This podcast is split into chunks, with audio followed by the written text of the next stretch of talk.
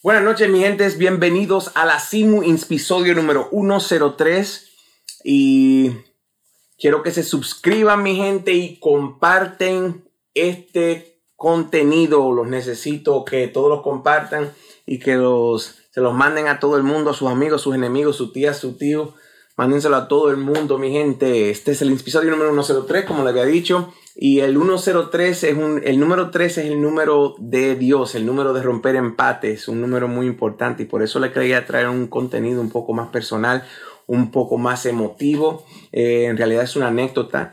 Y le quería hablar de, en la CIMU vamos a hablar de espiritualidad y de conciencia y de subconsciencia y de todas esas cosas. Y por eso hoy le quería traer este contenido eh, con esta anécdota que atado eh, tal vez trate, tal vez te de algo más de conciencia de quién tú eres, de lo que estás haciendo en este mundo, los propósitos y todas esas cosas que mucha gente, muchas veces nosotros enfocado en el trabajo, enfocado en la rutina, nos olvidamos a veces de en realidad estar consciente de qué es estar consciente y muchas veces vamos como robots y hacemos como zombies, o sea, haciendo la misma cosa todos los días y a veces no nos enfocamos en, en estar en la, lo que es estar vivo, lo que es de verdad estar consciente. Ah, primero vamos a hablar de eso de la conciencia, o sea, eh, ¿qué significa esa palabra? ¿Qué quiere decir? Eh, estar consciente no es solamente eh, o sea, estar respirando, eh, estar viendo eh, Instagram o estar viendo eh, o estar hablando con una persona. A veces tú puedes estar hasta hablando con una persona y estás, no estás consciente. por ejemplo, quiero explicarle algo, lo que es el flow state.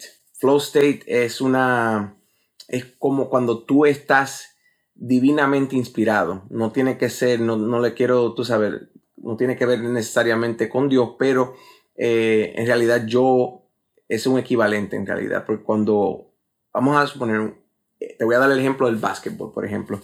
Hay noches que un basquetbolista puede, o sea, el mismo basquetbolista con toda la misma práctica y todo, y una noche ninguno de, los de los shots están entrando, ni nada está trabajando esa noche. Y otra noche puede venir, todo lo que tira está entrando, está entrando. Cuando eso pasa, hasta, hasta tiros que no ni siquiera se ven como que, son posibles, así cayéndose, boom, lo tira para arriba y todo cae. Y en realidad eso es estar en flow state. Eso significa que tú estás completamente en sync, estás completamente centrado, completamente en el momento. Y uno de mis, de mis mentores, como quien dice, eh, un, señor llamado Ram Das, eh, eh, escribió un libro que, que se llama aquí ahora, estar aquí ahora. Y en ese libro él da una, como te, te da, te explica y te enseña cómo muchas veces nosotros no estamos viviendo en el momento, estamos en otro sitio. Y no sé si ustedes lo saben, pero eh, es algo bastante eh, popular que dice mucha gente y hasta los psicólogos lo dicen que en el futuro está la ansiedad y en el pasado está la depresión. Entonces, vivir en el momento es algo muy importante, algo que yo no hago muy bien. Muchas veces siempre estoy o planeando algo, o pensando en algo que debía hacer o cómo debía hacerlo y esas cosas en realidad te nublan la mente. Por eso eh, la práctica de la meditación ha, sido crucial para mí, muy importante para yo eh, tener esos momentos donde me conecto con lo que le decimos source, eh, Dios, cualquier palabra que tú le quieras decir al universo, eh, hay momentos que tú sientes esa conexión. Por ejemplo, escribiendo música, escribiendo canciones. Eh, mucha gente me dice, no, qué canción más bonita que escribiste y eso.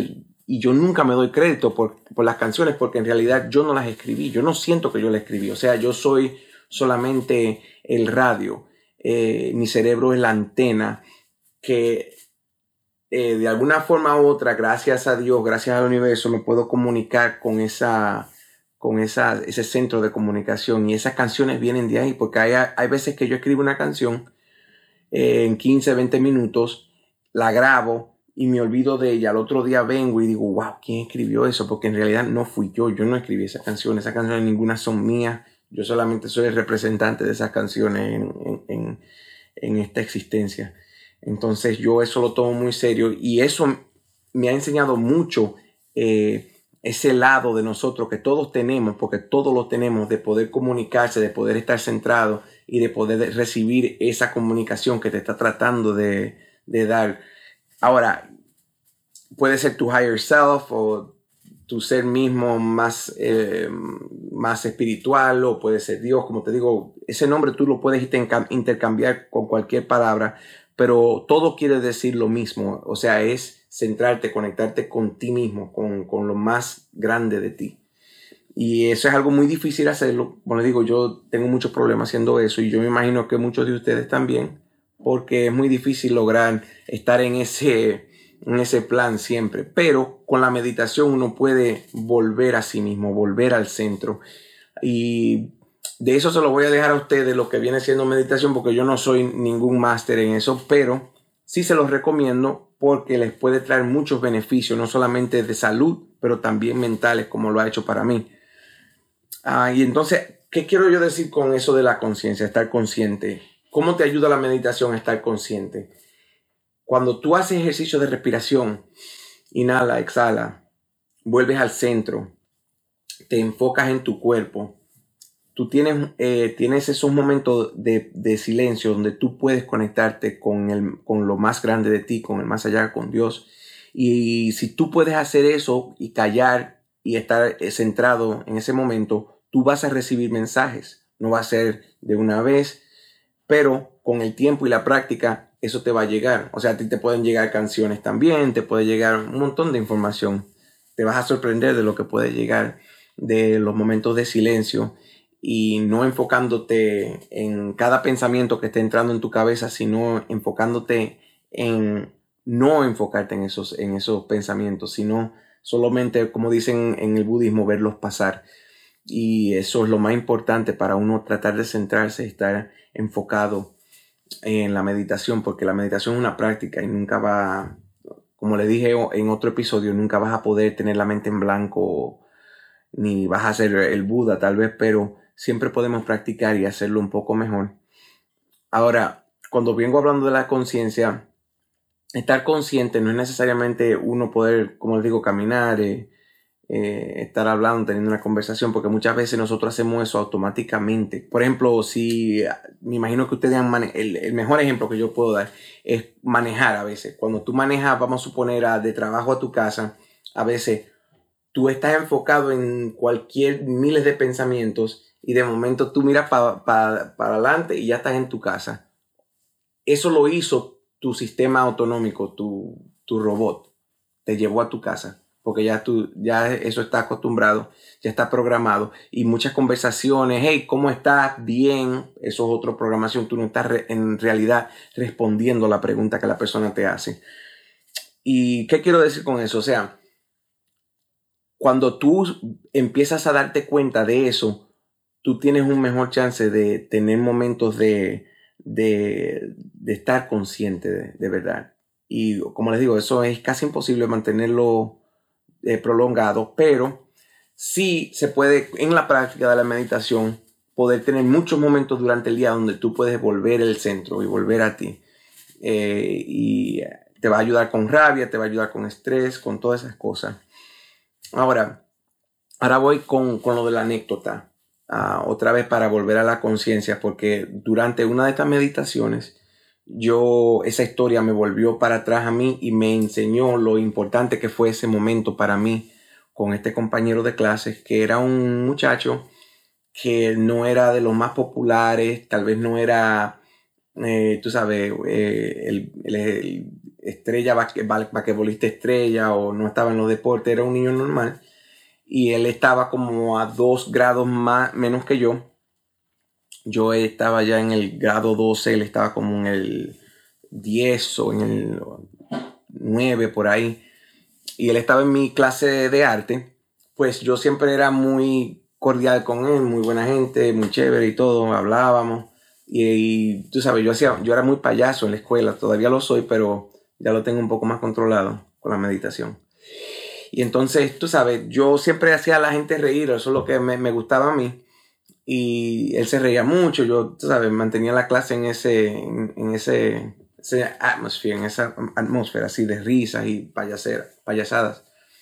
Entonces, muchos años después, yo vuelvo a conectarme con este muchacho en la universidad y yo estaba saliendo del gimnasio, nunca se me olvida, y el muchacho me para y me dice, hey, ¿sabes? Y el tipo creció como tres pulgadas, está más alto que yo y todo, y me dice, hey, man, yo quería darte las gracias a ti porque tú me ayudaste mucho en la secundaria. Y yo dije, y yo, o sea, yo no, no era que éramos cercanos, no éramos amigos así, no éramos amistades así, pero tú sabes, hablábamos. Y él me dijo que la secundaria eh, él la estaba pasando muy mal, que mucha gente se reía de él, que le, decían cosas de su apariencia y, tú sabes, le hacían mucho bullying, como dicen y la vida para él era muy difícil en la secundaria, donde hasta, él, hasta un punto donde él pensó suicidarse. Y él me dijo a mí que porque nosotros, yo y mi amigo Sam lo hacíamos reír tanto en la clase y lo tratamos con respeto y no, no nos reíamos de él ni, ni éramos de, la, de, de las personas mayores que lo, lo le hacían bullying, que eso lo ayudó a él a, a él no suicidarse y a aceptarse un poco más a sí mismo porque él vio como nosotros los tratábamos como cualquier otra persona y él me dijo que eso lo ayudó mucho. Yo me quedé en shock porque yo no sabía, o sea, otra, como les digo, nosotros vamos inconscientes por la vida y no nos damos cuenta de muchas cosas. Y wow, qué historia, o sea, cuando alguien te dice una cosa así, o sea, tú puedes darle, sabe, agrandar tu ego o tú puedes darle las gracias al universo que te dio cierta personalidad donde tú puedes traerle un poquito, brindarle un poco de felicidad a otra persona. O quién sabe, o sea, yo no creo que esa fue la única razón por la que él no se suicidó, pero como quiera eh, jugó una parte en eso. Y wow, ¿quién? yo no sabía eso, ¿entiendes? Entonces, ahora yo te pregunto a ti, ¿cuánta gente tú estás teniendo ese mismo impacto en la vida? ¿Cuánta gente tú puedes estar dándole felicidad y no lo sabes. Y eso también es para tú valorarte a ti mismo y saber que todo el mundo juega una parte en esta vida, todo el mundo hace un rol, todo el mundo tiene su papel y no hay accidentes en la vida. Y esto es otra, otro ejemplo donde a veces hay, hay, que estar más consciente del impacto que tú tienes día a día a tu a la gente con la gente con que tú trabajas, a tus amigos, a tu novia. Y estamos viviendo unos momentos muy oscuros ahora mismo con lo que está pasando en Puerto Rico. No voy a entrar en detalle porque los que saben van a entender lo que estoy hablando, pero hay momentos muy oscuros donde la gente no está valorando la vida de las otras personas. Eh, y eso siempre ha pasado, obviamente, pero cuando vienen historias así a la conciencia social, eh, uno tiene que tomar y con el COVID y con todas las cosas que están pasando ahora mismo, no, valoramos todo lo que nosotros somos y el impacto que nosotros estamos teniendo en el mundo. Por eso quiero hacer, quise hacer este video para que ustedes, tal vez la anécdota le ayude, tal vez le llegue al corazón, tal vez les impacte y sepan que ustedes también están haciendo lo mismo para otras personas y no se dan cuenta porque eh, eh, yo, le, yo le di las gracias muchachos porque no mucha gente eh, se abre así y te cuenta una cosa así y eso me, cambió la vida yo quisiera darle un abrazo hasta hoy porque muchas veces yo también me sentía así como que no tenía valor en mi vida y me acordaba a veces de esas cosas y wow así que yo espero que todos estén bien. Ya ustedes saben, mi gente, suscríbanse, comenten, denme su opinión, eh, compartan anécdotas conmigo también. En Instagram, Real King Herrick. Síganme ahí si quieren escuchar música. Ahí está toda mi música. Mi música está en Spotify, está en todas las plataformas. También aquí en YouTube, Real King Herrick. Ese es mi handle. Los quiero mucho y sigan en la CIMU.